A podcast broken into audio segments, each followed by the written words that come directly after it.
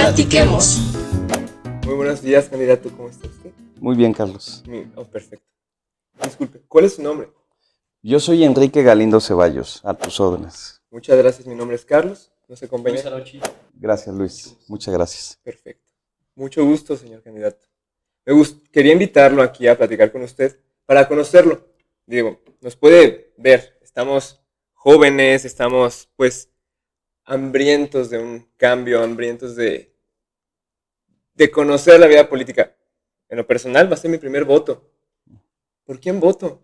¿Cómo voy a votar? ¿Y por qué, en el caso, debería de votar por usted? Si me permite, ¿puedo conocerlo un poco? Claro. ¿Cuál es su experiencia? ¿De dónde viene usted? ¿Dónde estudió? Mira, yo soy de aquí de la ciudad, de San Luis Potosí. Nací en el 66. Eh, tengo 54 años. Eh, nací, crecí en, en el norte de la ciudad, en la industria de la aviación. Yo siempre digo que nací en el Seguro Social, porque ahí nací, y ahorita explico por qué lo digo. Claro. Y fui una generación que estudiamos en escuelas públicas, eh, la primaria, la secundaria, la prepa, la carrera, la Sí, maestría. claro hemos, hemos hecho ahí, ahí empezamos. ¿Dónde, estudi- ¿Dónde estudió usted su universidad? Yo soy egresado de la Universidad Autónoma de San Luis Potosí, estudié Derecho, soy abogado. Derecho. Es correcto. Qué gusto, padre. mi padre, si me permite comentarlo, mi padre también es de la aviación. Ah, tiene muchas historias ahí. Él nace en el 70. Y pues, historia muchísima, larga historia. Y mucho gusto. Y me, me agrada conocer de dónde viene, conocer sus estudios. Si me, Luisa, ¿Por qué decidió esa carrera? Fíjate que desde muy joven yo sentía que era bueno como para discutir. y pensé que los abogados a eso se dedicaban. Luego te va cambiando la idea y yo soy muy respetuoso del Estado de Derecho. Es decir, que las cosas, para que la sociedad coexista, necesita tener un marco jurídico. El día que se rompe el marco jurídico, hay problemas. Yo decidí estudiar Derecho después, ya que maduré un poco, para proteger, para preservar el Estado de Derecho. Esa es una posición muy clara que tengo desde hace mucho tiempo. disculpe, candidato. Como joven, yo sé que es el Estado del Derecho, pero no sé si todos lo sepan. ¿Puede explicarnos un poco para usted qué es el Estado de Derecho? Sí, es esto que te digo, para ganar, para lograr la convivencia pacífica, para lograr equidad, para proteger los derechos humanos, necesita que haya normas. Eso es el Estado de Derecho, el Estado de leyes que hay, que hacen que la sociedad funcione. Te voy a poner un ejemplo. Tú tienes derecho a prosperar, a tener dinero y a ser rico, pero no tienes derecho a hacerlo contra la ley, ¿verdad? Ni robando, ni defraudando, ni traficando cosas. Entonces el Estado de Derecho es el que te dice por dónde debes conducirte para hacer las cosas bien, para hacer las cosas en Claro, orden. claro. Por ahí escuché que la ley se hace como un objetivo, no tanto como una realidad. Por eso existen muchas leyes que dicen, ay, ¿por qué las legislan si no se va a hacer realidad rápido? Claro, Bueno, porque es algo que se aspira, Claro. algo que se busca, más no simplemente que se da, porque ya lo, legis- lo legislé. Claro. Tanto es el caso de por qué, por ejemplo, hoy en día, preguntándole a los jóvenes, digo, vaya, ¿por quién voto? Y todos dicen, no, ya a mí no me preguntes de eso porque todos son corruptos, todos son ladrones, nadie ha hecho nada y los baches siguen igual. Es la misma, es el mismo rollo de siempre. Y es ahí donde yo digo, ah, por- yo, yo me, no sé, me dio muchas ganas de buscar más, de, Nos falta información. Exacto. porque Siento que no estamos informados. es correcto. Siento que ahorita las redes sociales están llenas de notas amarillistas. en Amarillismo. En verdad no sabemos qué es cierto y qué no. Correcto. muy bien. ¿Me puede contar un poco de su trayectoria en el ámbito público? Sí, claro. Mira, si, si me dejas, Carlos, te hago un comentario de lo anterior. Claro que La- sí. luego las campañas políticas están llenas de desinformación. Se vuelve hasta una estrategia la guerra sucia, la desinformación, el desacreditar al adversario. Claro, Yo desde el inicio hice un planteamiento de que a cada guerra sucia y cada, cada ataque Sí. le íbamos a responder con una propuesta. La gente sí quiere propuestas, sí quiere oír qué es lo que vamos a hacer. Y, y bueno, es importante que, que- que lo sepan, como dice Luis, las redes están llenas de guerra sucia.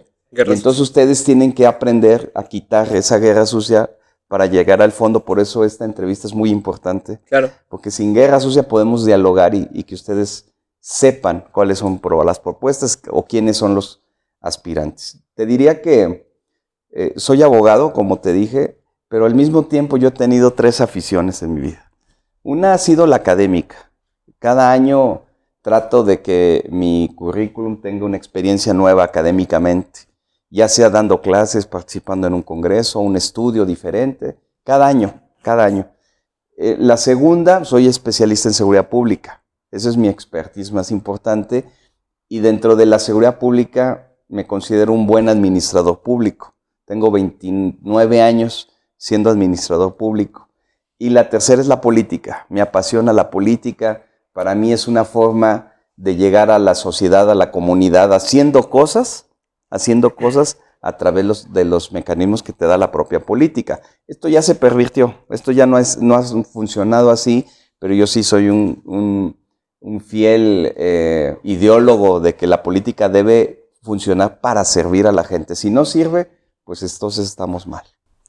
Me imagino que de ahí surge su gusto por la política. Es correcto, es correcto. Yo he sido un servidor público de las áreas más difíciles, de las áreas de seguridad.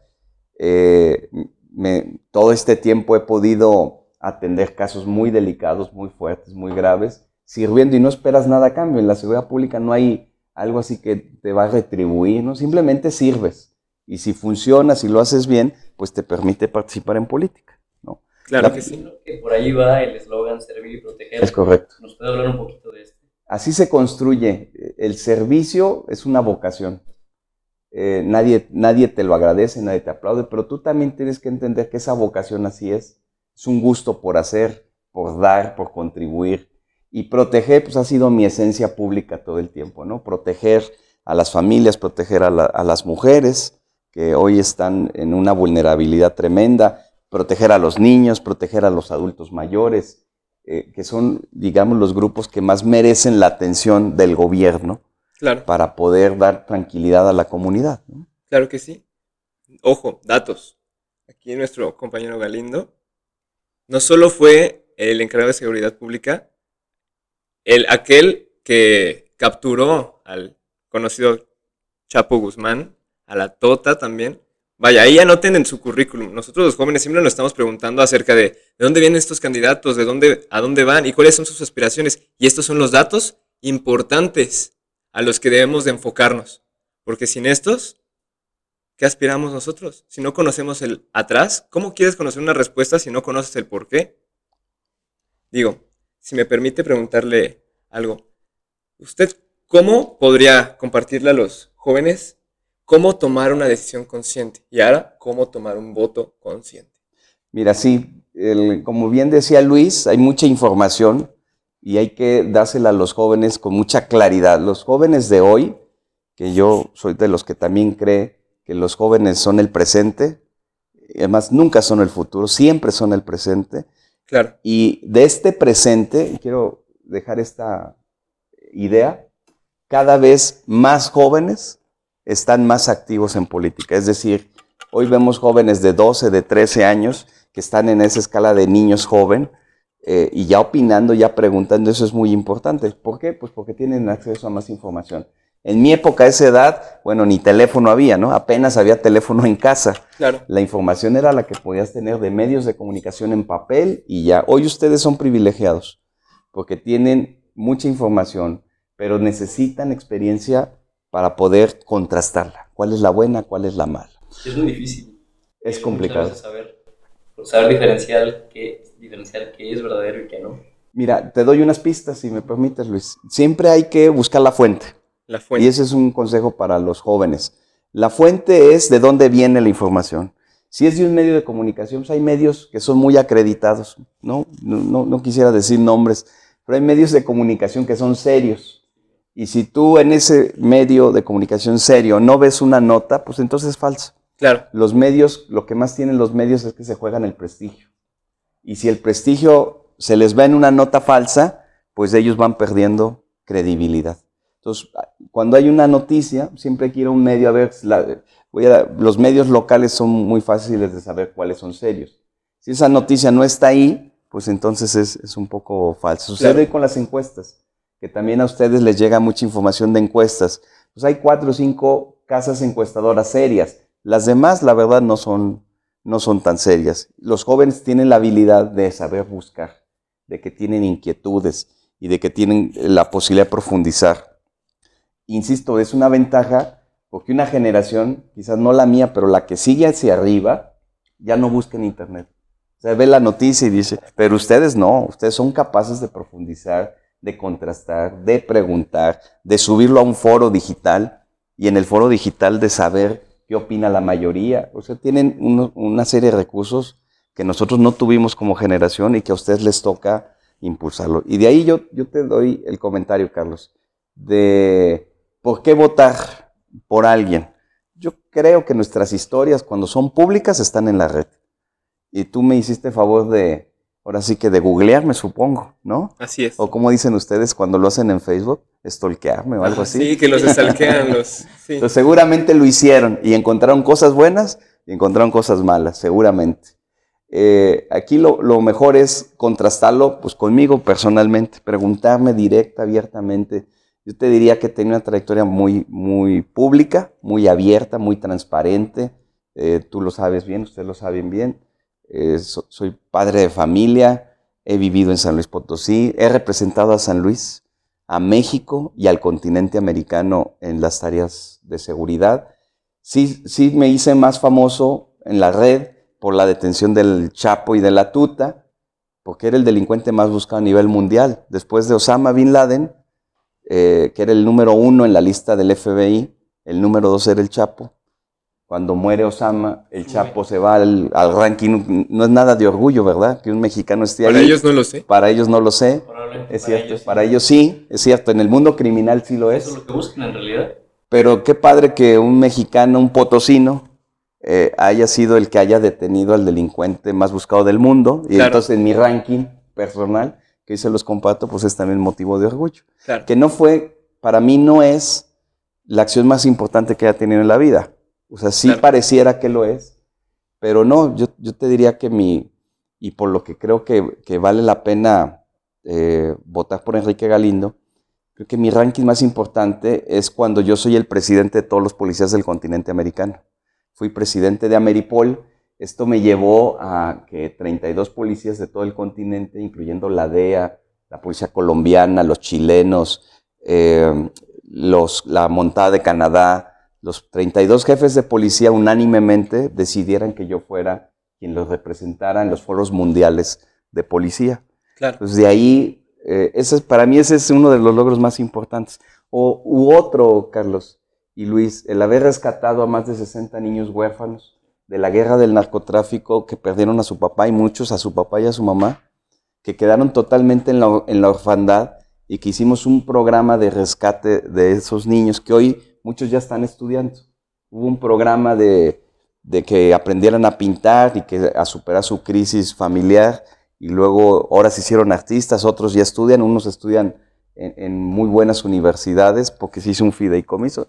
Esos son logros muy particulares que son muy bonitos, pero habla un poco de hacia dónde queremos llevar las cosas. Claro.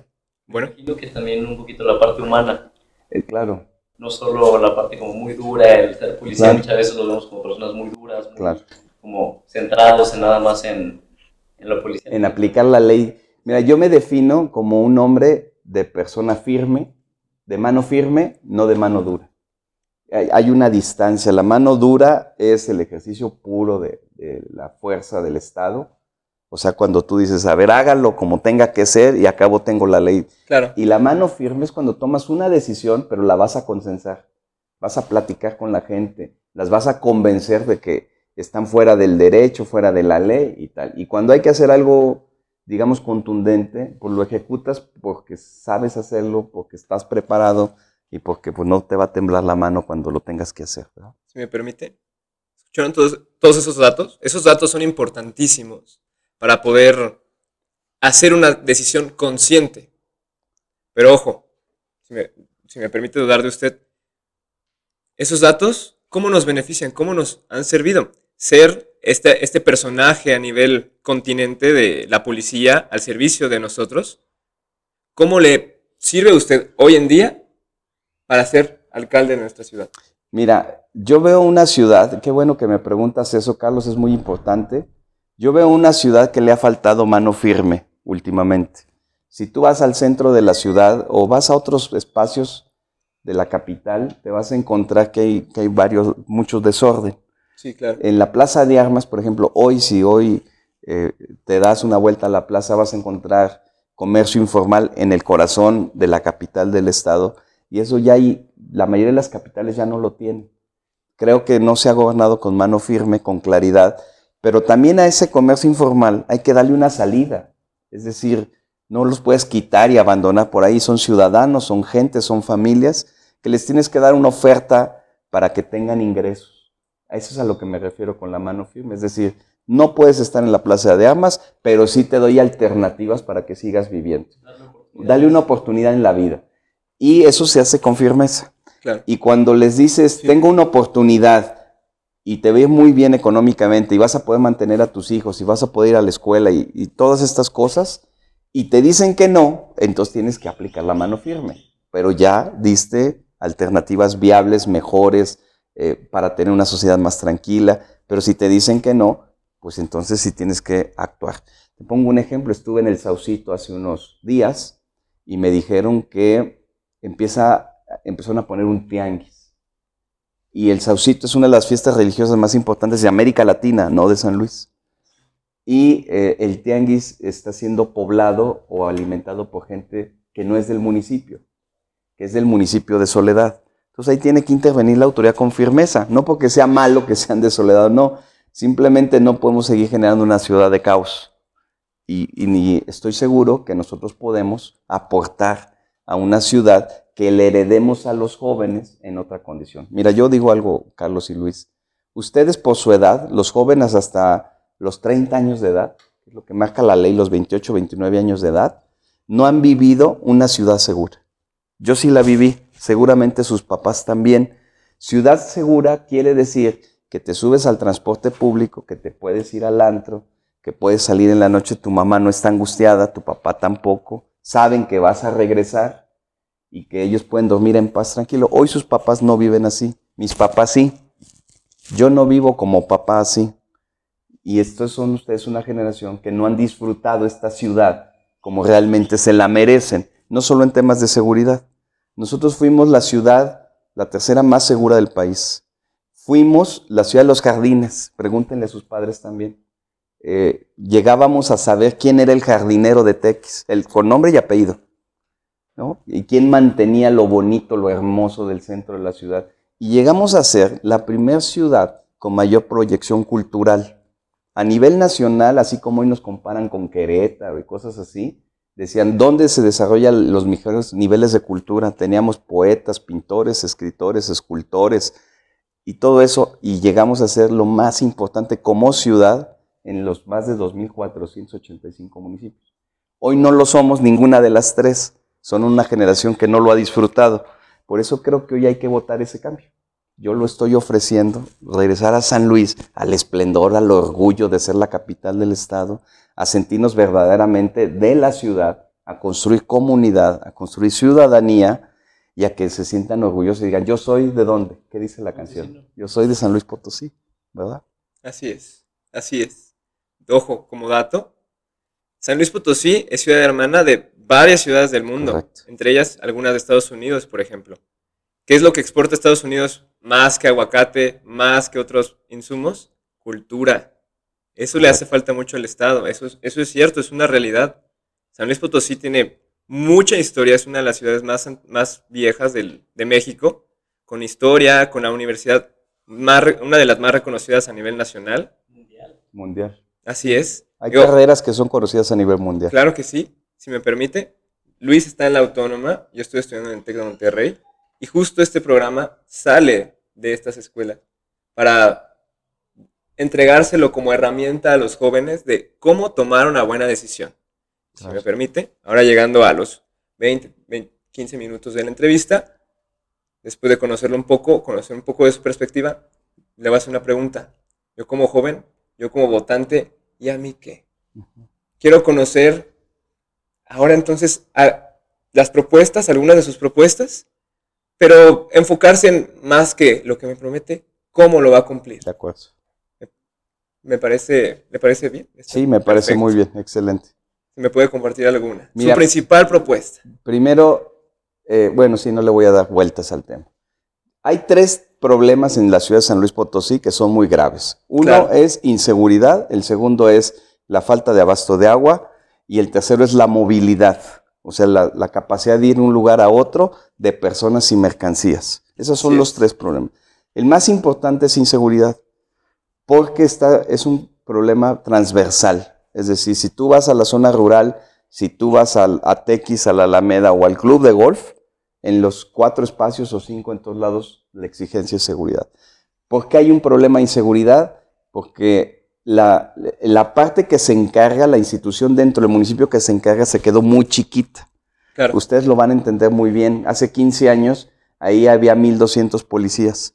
Hoy, 15 años después, hay 1.200 policías y en 15 años creció la población, Muchísimo. creció la mancha urbana y crecieron los problemas. Hace 15 años que yo fui el director de ahí, yo no, no usaban armas los policías. No había, no había necesidad de armas de fuego. Ese es el San Luis que ustedes ya no han vivido. Así No es. había armas de fuego, no, habían, no eran necesarios. Hoy se vuelve necesario, y la propuesta concreta. La policía tiene que crecer al doble, de 1.200 a 2.500, un poco más que el doble. Y aún así se queda corto. Según la medición de la ONU, debe haber un policía por cada 173 habitantes. Necesitamos 5.000 policías municipales. Pero hay una combinación. El candidato Pedrosa está ofreciendo 3.000 policías, más 1.200, 1.300 de la policía municipal. Pues vamos a poder equilibrar el déficit en materia institucional. Pero además no solo es el número, que hay que decirlo. Necesitamos una policía que no dé miedo, porque hoy da miedo. Necesitamos una policía que no extorsione. Necesitamos una policía digna. Necesitamos una policía que genere respeto y que la comunidad le dé respeto. Necesitamos una policía que permita ser eficiente, que tecnológicamente esté muy por encima de cualquier policía estándar. Y entonces, si tú logras esto y se puede lograr, es una propuesta inmediata de corto plazo, corto plazo estoy hablando de uno a dos años, vamos a poder sentir esa presencia institucional de la policía. Pero un segunda, una segunda propuesta que, que pongo a consideración de ustedes es que todo el gobierno municipal, todo, no, no el área policial, sino todo, funcione con una perspectiva de prevención del delito. La prevención es una tarea pendiente en México. Prevenir es anticiparte pa- antes de que se cometa un delito.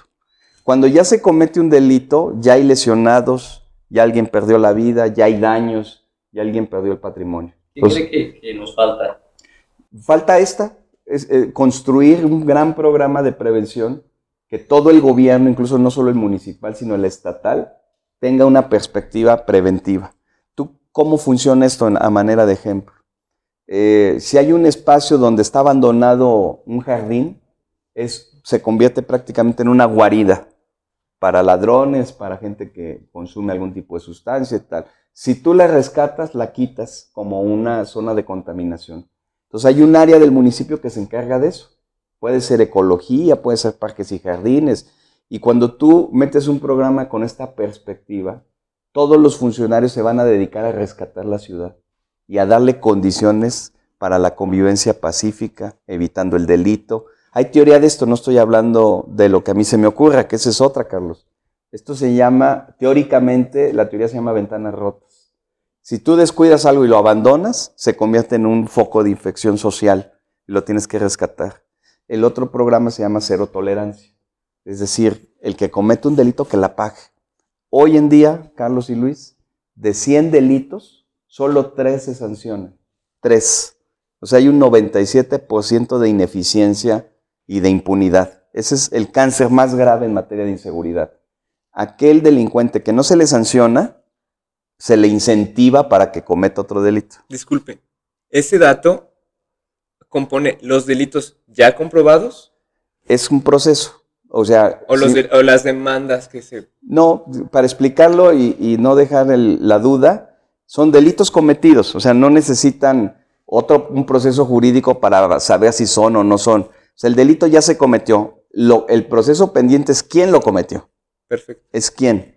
Pero el qué, pues es. el robo, el asalto, el robo al celular, el robo a autopartes, el fraude, ese ya se cometió y es el que se registra. De estos 100, solo 3 se sancionan. Solo 3 se sabe y se puede sancionar quién fue el que lo cometió. Esa curva de impunidad es altísima en San Luis y en México. Ojo, para que, para que lo noten. ¿Cuántas veces nosotros jóvenes no vamos al antro, no vamos de fiesta, no vamos a comer? Con miedo a salir de un carro bonito o simplemente salir con la chava que te gusta y decir, ay, es que no me vayan a quitar el teléfono, no quiero caminar por esa calle porque está muy oscura. O, mujeres, no quiero caminar por ahí con miedo a que me pase algo. Madres que dicen, hija, mejor ponte un pantalón, no quiero que camines así por la calle. Ahí está la impunidad, ahí están los Es delitos correcto. y ahí está la violencia, si me correcto. permite. Es correcto. Entonces, no quiero entrar en un debate más largo ahí. Hay quienes dicen que la prevención se tiene que dar desde las escuelas, desde las Es casas, correcto. no deteniendo antes de cometer un delito. Por ejemplo, si yo voy ahorita y le digo, quiero robar un celular, no por eso me va a detener. Si, le si planeo toda la forma de robar el celular y que no me cachen, ya está todo planeado. ¿Me puede detener allí? Ah, bueno, es que es toda una, se llama teoría del delito, Carlos. Eh, Son, hay como unos Es 400 experto. libros escritos en eso. Es. Mira, hoy la gran pregunta criminológica, pues es que me das en lo que más sé. Sí, La gran pregunta criminológica eh, que no está resuelta teóricamente es ¿por qué una persona decide cometer un delito? O sea, ¿en qué momento que estamos todos aquí, Luis, Carlos y Enrique, vemos ahí una cartera con dinero y en qué momento uno de los tres sí decide hacer, quedarse con eso?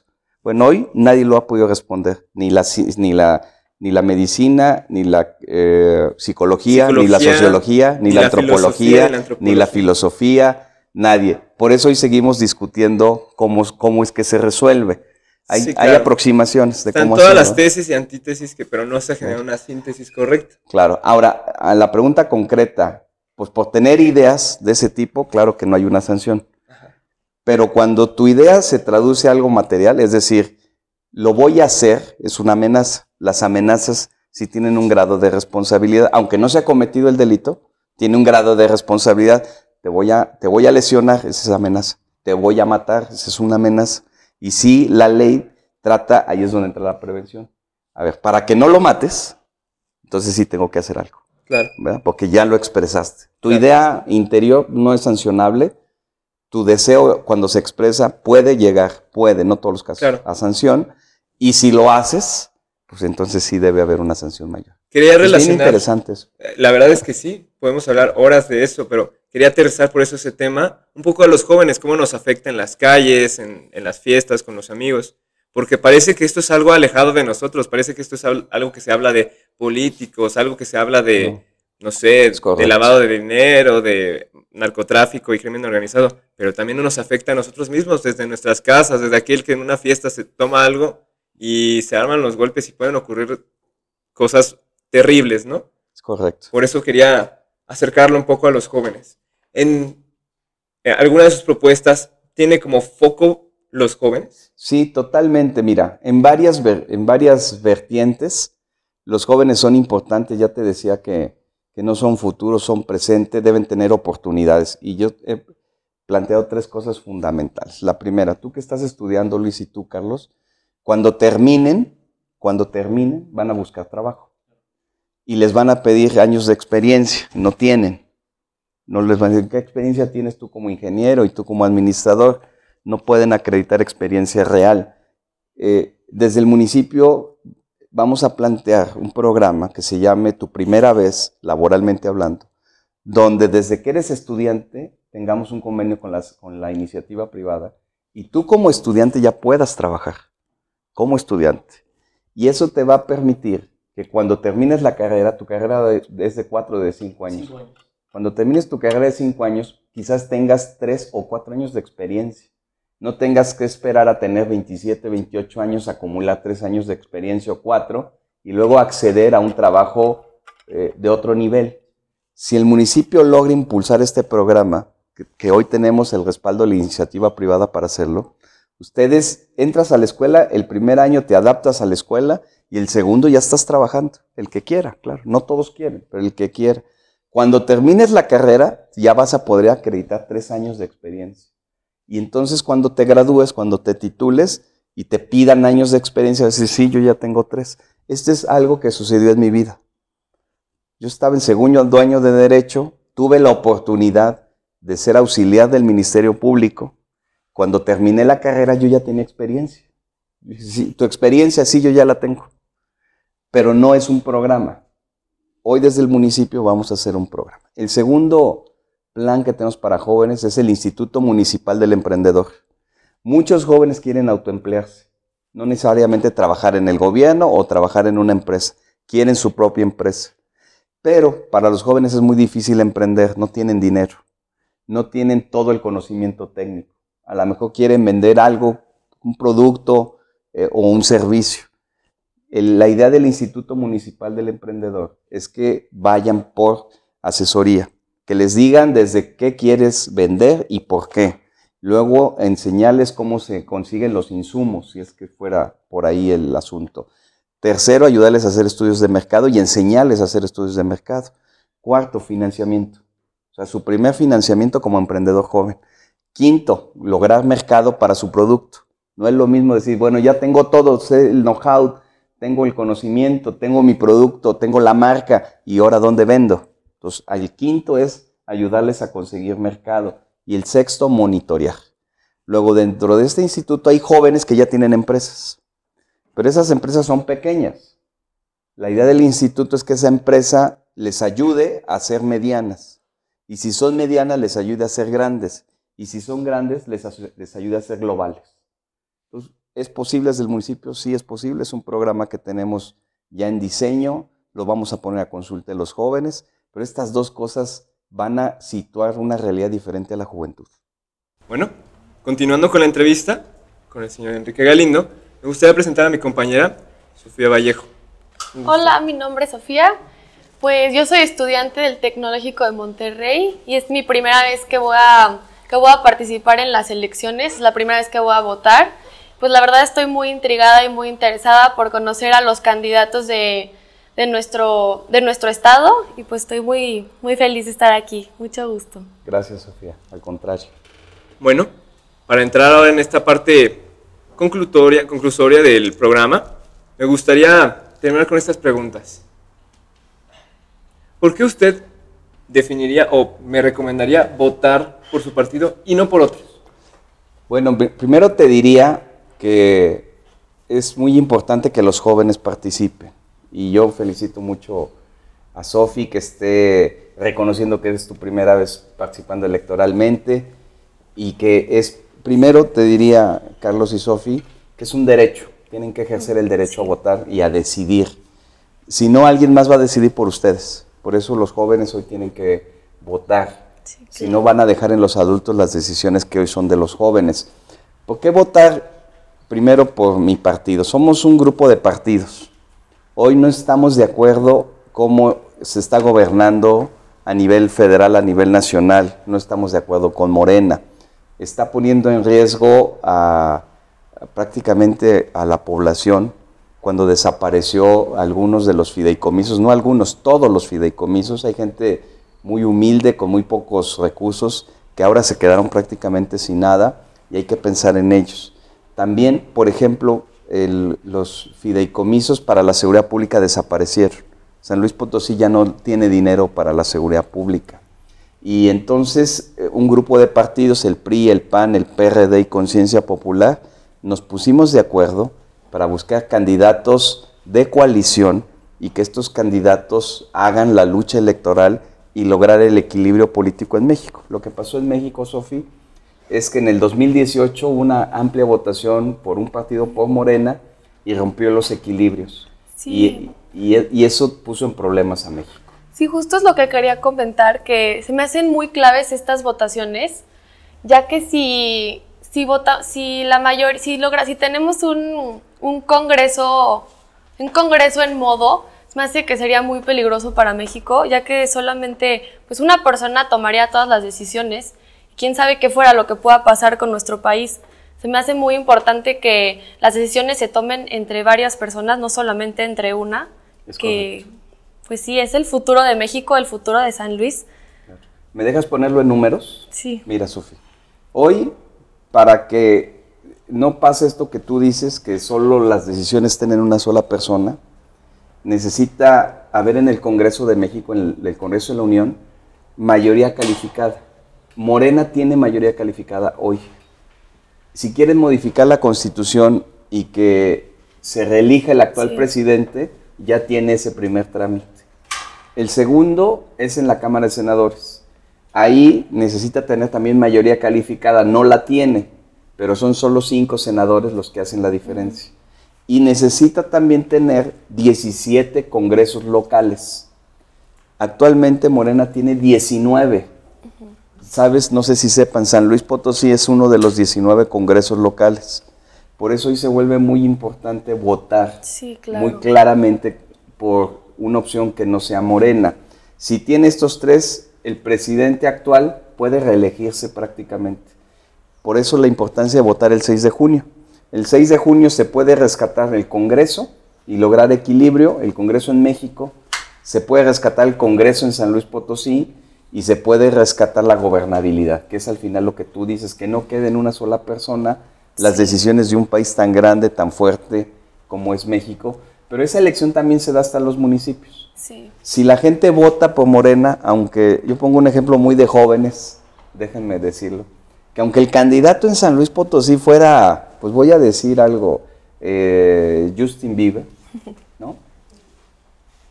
Si aunque él fuera el candidato, pero va por Morena, le estarán dando votos a ese partido. sí, y como ustedes poder. saben, no es por él, Más es- poder al partido. y más poder a un partido que no queremos y que está poniendo en riesgo la viabilidad económica y la social de México. Entonces, eso es, de ahí es como nacemos como coalición. Entonces, si tú le vas al PAN y tú le vas al PRD, por decir algo, ¿no? y yo le voy al PRI, y alguien le va a conciencia, el, el voto por sus partidos es válido para nosotros como coalición.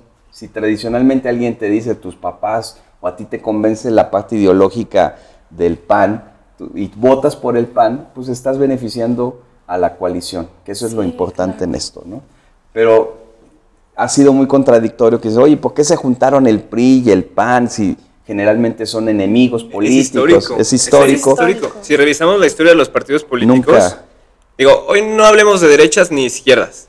Hoy no hablemos de derechas ni izquierdas porque es un mito. Nos, sirve para encasillarnos y en todo caso criticarnos. Ni hablemos de verdaderas derechas ni verdaderas izquierdas. Muchas veces se critica a Morena diciendo que, ay, no, pero es que ellos no son de verdadera izquierda. Ellos buscan sus, pues, sus objetivos, sus intereses. ¿Realmente es así? Mm, Puede que sí, no lo sé, es de ustedes juzgarlo. Pero hablemos mejor de objetividad. Si hoy no existe ni la derecha ni la izquierda, ¿por qué nace este, esta coalición? Como digo, es histórica. Si revisamos la historia del PRD, del PAN y del PRI, No, el- coinciden en muy poquitas cosas, algunos con historias incluso comunistas, como es el caso del PRD, incluso en el caso del PRI y el PAN, con historias del capitalismo efervesciente, no sé cómo opresor un poquito, pero justo es que llegó a pasar para entonces tener esta situación actual en el presente. Porque Morena a mí se me, cuando escuché Morena, fue un caso particular y se me hizo como esa salida de aire de muchos mexicanos que se estaban ahogando en miseria, ahogando en violencia, ahogando en pobreza. Hoy en día, quizá las promesas que hicieron no son realidad, pero para muchos sigue sonando eso. Aunque en redes sociales parezca que el presidente no tiene mucha aceptación ni popularidad, hoy en día sí la hay y todavía hay muchísima gente que lo aprueba. claro. Entonces, digo, eso afuera, ¿no? En redes sociales, muchos jóvenes, jóvenes que no se comunican tanto o que no lo expresan tanto, y muchas personas mayores que igual piensan que él, porque él también, digamos, es una persona mayor, entonces también tiene algunas ideas por ahí de respectivas a su perfil, ¿no? Entonces, ¿cómo usted puede explicarme por qué llegan estos partidos con ideologías muy distintas entre ellos a hacer una coalición? Mira, te lo, te lo explico así. Eh, empezamos porque no estamos de acuerdo cómo se, se mueven las cosas en México hoy en día.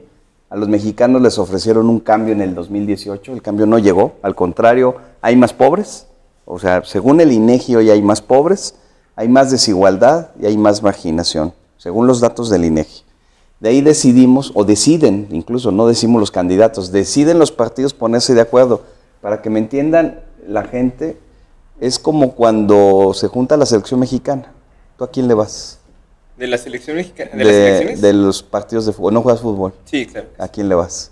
Ah, bueno, en el caso de. Di la las- verdad, Carlos. Es que yo no veo el de México. Ah, bueno, ¿a quién le vas? El español, supongo. No, al hoy, de Estados hoy Unidos. juega el Chelsea, entonces. Ah, ¿y tú a quién le vas? Al Madrid. Al Real Madrid. Bueno, haz de cuenta, Hoy juegan. hoy juegan Así es. entre ellos. Así es. ¿Y quién va a ganar? No creo. Mira, haz de cuenta que aquí, en la selección mexicana, de repente el portero es del América. Ajá. Y tú sabes que los del América no quieren nadita a los del Chivas, ¿verdad? Yo le voy al Chivas. En mi casa mis hijos le van al América. Y el centro delantero es del Chivas. Cuando se pone la camiseta verde, pasa con la selección inglesa también, ¿no? Claro, claro. O sea, el Manchester no se lleva con el Chelsea y pasa el Barcelona con el Madrid, ¿no? Pero cuando juega la selección española, pues ya no importa, ¿no? Sí. Casillas es del Madrid y... Sí, ¿de acuerdo? Sí. Entonces, cuando se pone uno la camiseta, ya no importa, porque va, hay, Sí, ¿qué, hay, ¿qué hay adelante? Hay un objetivo común. El objetivo común del fútbol es ganar, meter goles, ser el campeón mundial. El objetivo de la coalición de San Luis Potosí, de nosotros, es que gane San Luis Potosí, regresar la tranquilidad y la estabilidad a San Luis Potosí, que los programas que se desaparecieron regresen. Para eso tuvimos que hacer la selección Sí. potosina política, ¿no? con Octavio Pedrosa, conmigo y con los candidatos a diputados. ¿Somos los buenos o no? No sé, pero sí somos la opción que más ha sido congruente respecto de los partidos políticos. Octavio es un militante de su partido de toda la vida y yo del mío toda la vida. No hemos dudado en nuestra postura política y hoy nos permitieron juntarnos. Octavio y yo fuimos colaboradores. Él era el presidente municipal, que era de un partido, y yo el director de la policía municipal de otro partido, Disculpe, ¿esto en qué año? en 2004, 2005 y 2006. Nosotros unos bebés. O a lo mejor no había nacido, ¿no? No, no. Ya había Ya, nacido. sí, ya. Bueno, Ya. en ese entonces no había coalición, simplemente él me invitó a trabajar con él. Le dije, yo soy de un partido. Dijo, no importa, la seguridad pública no tiene partido. Y me invitó, trabajamos, nos fue muy bien. Era imposible que en la vida política un día nos pudiéramos juntar como candidatos, porque él era como del América y yo como del Chivas. ¿verdad? Era imposible. Hoy las circunstancias de gravedad del país... Es una urgencia. Es una urgencia. es el correcto, futuro de. México, una urgencia para unirnos todas las personas. Claro. Y, Y por si los partidos políticos se pudieron poner de acuerdo, ahora hay que convencer a la gente de por qué lo Sí. hicimos y convencerlos de que somos una buena opción. Somos gente claro. limpia, de trayectoria, eh, ponemos en el centro de la decisión a los ciudadanos, a los jóvenes. Estamos pensando nada más en cómo resolver las cosas en San Luis y hacer el contraequilibrio a que una sola persona esté decidiendo por los Sí, mexicanos. claro. Por sí, eso es bien claro. importante saber muy, muy bien cómo vamos a votar. Me parece perfecto. Si me permite, Claro. ir concluyendo esta parte del, de la entrevista, de la plática. Yo no quiero decirles por quién votar. Quiero que ustedes mismos lo decidan. Por eso aquí invito a los candidatos para pues tratar de darles esa información que quizá les hace falta. A, nosotros jóvenes, siento que luego nos hace falta leer. No leer titulares, leer fuentes más que simplemente el título. De ahí surgen algunos periódicos como el de Forma, que tienen entre sus listas menciones honoríficas de noticias que se llevaron a otro lado, que otros partidos la tomaron, y, que otros partidos y periódicos la tomaron. Vaya, qué, tristeza, ¿no? Mejor hay que hacer estas, esta clase de programas para poder conocer a estas personas que quizá en un futuro sean nuestros, nuestros gobernantes. Yo digo, hay que ponernos de acuerdo, pero no hay que ponernos de acuerdo en una casilla, no hay que ponernos de acuerdo en un, en un partido, hay que ponernos de acuerdo desde la casa. Hay que enseñar la cultura del cuestionamiento, hay que enseñar la cultura de la duda. Y nosotros como jóvenes tenemos esa diligencia y responsabilidad de ser unos buenos ciudadanos. Pero ¿cómo podemos ser buenos ciudadanos si no tenemos esa convicción, educación y posibilidades? Imagínense correr, pero uno está más atrás que tú y llegar a la misma meta. Es imposible que el otro te gane si corre a la misma velocidad. Entonces, bajo esa premisa, yo no quiero decir hay que privatizar o hay que dejar el libre mercado. Hoy en día sabemos que hay mucha desigualdad social. Correcto. Hoy en día sabemos que hay quienes tienen muchas más posibilidades de tener una mejor vida que otros. Correcto. Entonces, yo, siendo honesto, yo no le veo, eh, siento que veo cosas positivas y negativas al área de la intervención del, del Estado para algunas cosas. Claro. Y hay que ser objetivos en muchas. Me gustaría creer en un libre mercado, pero cuando veo que cinco marcas gobiernan todo el, el supermercado, usted va al supermercado y si revisa las etiquetas, son cinco marcas mexicanas, o seis, o incluso extranjeras, que gobiernan ese mercado. Yo, como pequeño empresario, quiero introducir una marca, es imposible competir. Claro. Por ejemplo, he ahí uno de los primeros cuestionamientos del libre mercado, del, de, digamos, del, ah, le llaman, cuando otra persona viene, otro empleado viene a tu empresa, ¿cómo- cómo? de otra empresa, digamos, tú tienes una empresa principal y contratas a alguien el- para hacer la limpieza. Le llaman el... me No sé, el outsourcing. El outsourcing, así es. Eso a mí se me hace tristísimo. No tienen seguridad social, no tienen Derechos antigüedad, laborales. derechos laborales. Justo se está legislando alre- alrededor de eso, pero es algo que a mí me preocupa también, porque estamos viendo una esfera aquí arriba y, y qué pasará el día de mañana que yo participe en una empresa como ah, generador de valor en las empresas, de una empresa outsourcing, ¿no? Y llegue y, ay, es que no te podemos ofrecer seguro social, no te podemos ofrecer antigüedad, no vas a recibir utilidades tampoco eso a mí, como joven, siento que es algo que quizá ahora no me afecta. Y quizá me digan, ah, estudias en una universidad privada y lo que sea. Pero como jóvenes, a todos nos debe importar esto, tanto a los que no tienen la posibilidad de estudiar como a los que sí. Si me permite, ¿alguna conclusión o algún mensaje que quisiera darle a los No, jóvenes? mira, primero agradecerles a, a los tres, a Luis, a Sofi y a ti, Carlos, por esta oportunidad de platicar con sus eh, compañeros, con su generación. Claro. Eh, decirles que es una gran oportunidad la que viene el 6 de junio de cambiar las cosas, de fijar postura como jóvenes, de decidir hacia dónde quiere que vaya San Luis Potosí, que vaya México. Te diría que hay experiencias mundiales donde los jóvenes han tenido la oportunidad de cambiar sus países y no han tomado el reto. Y creo que hoy lo deberían de tomar porque el- el- lo que se decida ahora y 6 de junio tiene que ver con su futuro inmediato. Nosotros de alguna manera vamos de salida. Yo tengo 54 años y creo que voy a tratar de construir un San Luis Potosí que a ustedes les regrese lo que nosotros disfrutamos cuando éramos jóvenes. Cuando yo tenía tu edad, disfrutaba de la seguridad, de las posibilidades del empleo, de la, seguridad social, etcétera. Pero a ustedes no les ha tocado igual y a mí me toca heredarle a ustedes un San Luis en el que puedan vivir bien, tranquilos, disfrutarlo, salir a la calle, estar tranquilos. Es una gran oportunidad de ustedes votar, promover el voto, si es posible promoverlo con nosotros, respeto la postura de, de- de ser eh, imparciales, porque así deben ser los, las entrevistas, pero yo sí puedo decirlo que muchas gracias por, por invitarme, por estar aquí, muchas gracias.